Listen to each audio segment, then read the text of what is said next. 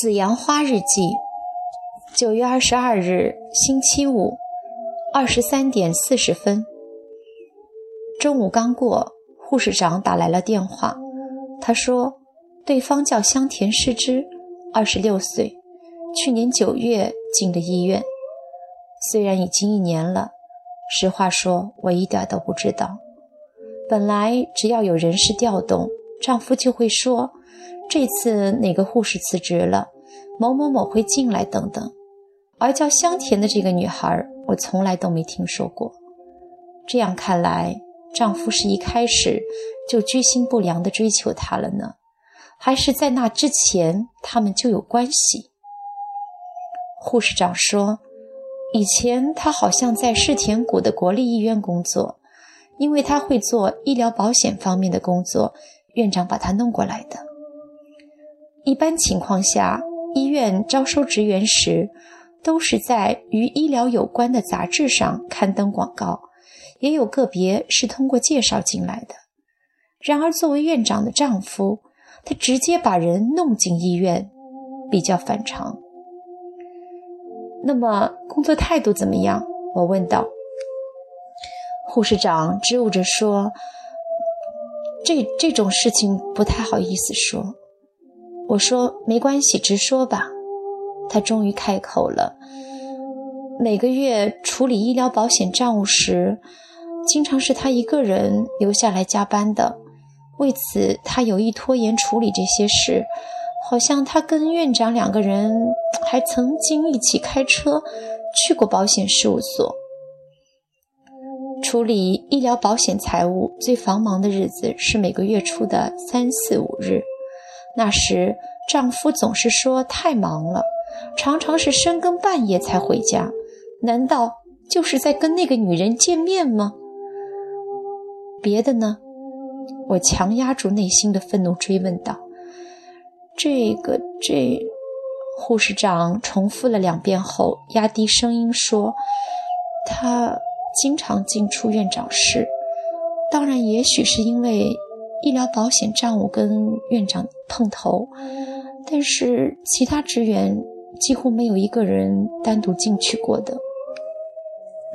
仅凭事务职员的身份进出院长室是绝对不允许的。能自由进出院长室的女性，只能是护士长以及秘书身份的涩谷。一个来医院才一年、二十六岁的女孩，能够随便的进入院长室，哼！他可真是厚颜无耻。那个姑娘住在哪儿？我问道。就在代代木医院附近。跟我预料的一样，我按照从干洗店取回衣服上的标签，曾给那家店试着打了电话，确实是代代木，毫无疑问。那详细地址知道吗？这这个还不知道。那你明天查一查好吗？嗯，稍微停顿了一下，我又问道：“关于跟这个女人的事儿，大家都知道了吗？”大家？对呀，医院的职员吗？在我的追问下，护士长含糊地说：“我觉得好像只有一部分人知道吧。然而，如果一部分人知道了的话，”在那个小医院里，毫无疑问，流言马上就会传开的。说了这句话后，护士长模棱两可地嘟囔了一句：“嗯，也也许吧。”仿佛他在说话时意识到了自己所说的这些事的重要性，他似乎有些不放心。于是我得说些安慰的话：“谢谢你了，今天就这样吧，我明天等你的电话。”这些事情都比较难办，真是难为你了。听了这番话，护士长可能稍微放心了一些。那我知道了。说完，他挂上了电话。哎呀，真是错错误啊！日记读完，神武不由自主地咬了咬嘴唇。这样，护士长简直不就是个密探吗？就像妻子日记里写的那样，他是妻子安插进来的密探，而且对妻子还忠心耿耿。我是多么的愚蠢呐！进入十月以后，没过多长时间，终于迎来了秋高气爽的日子。可是神武一直畏惧担心的来自妻子的反击，竟然完全没有发生。妻子闯入医院来见师之，并从耳环等物件确认了与自己丈夫。过往较密的女子，同时妻子和护士长也通过气，因而对于失之是自己情人一事，妻子一定知晓了。可真如此的话，这件事就绝不会像平常那样不了了之了。神武意识到，一场铺天盖地的风暴来临，好像已经不可避免。然而，妻子就像忘记了失之这件事一样。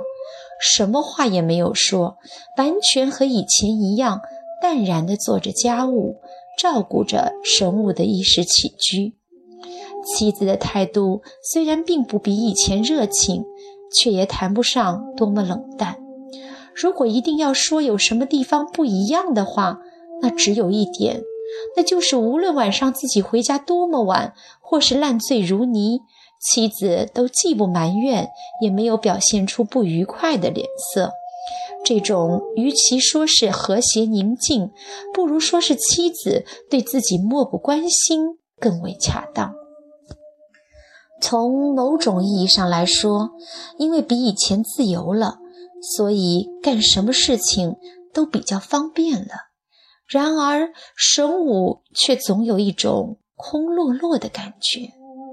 难道是因为妻子见过世之本人之后，丧失了与其争斗的勇气？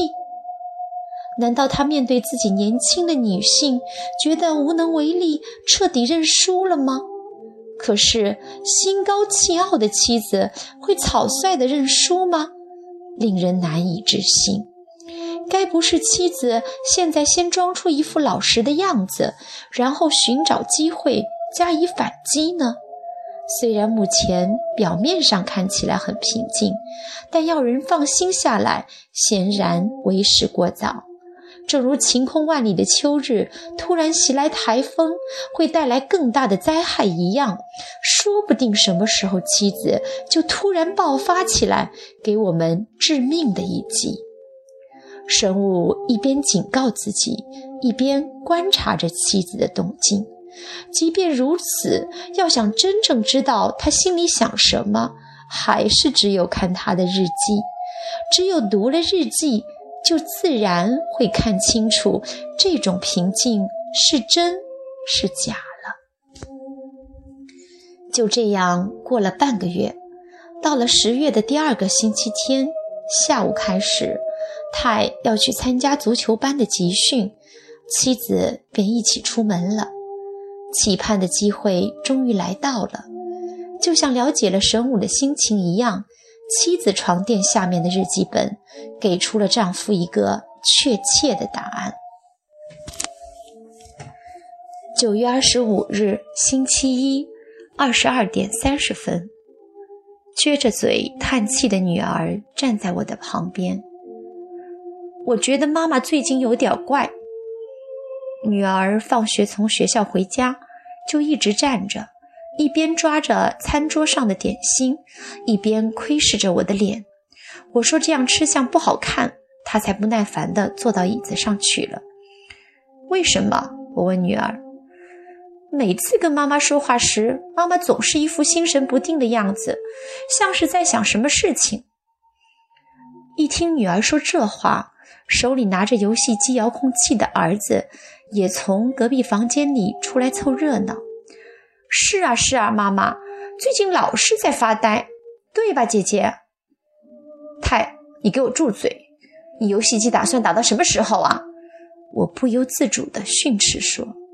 女儿却护着弟弟，窥视着我的脸说：“太没说错，最近妈妈动不动就发火，为什么呀？别管妈妈的事情。”赶快去把你的制服换了。总算打发走了女儿，一想，确实最近没有和孩子们认真的谈过话，脑子里整天都是丈夫和那个女人的事情，跟孩子们谈话时自然心不在焉。我一边觉得不能这样，一边却往往因为一些小事情而动感情，不由自主地发脾气。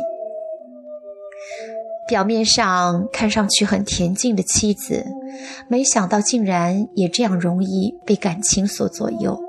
神武更没有想到的是，妻子竟然向孩子们撒气，孩子们确实很可怜。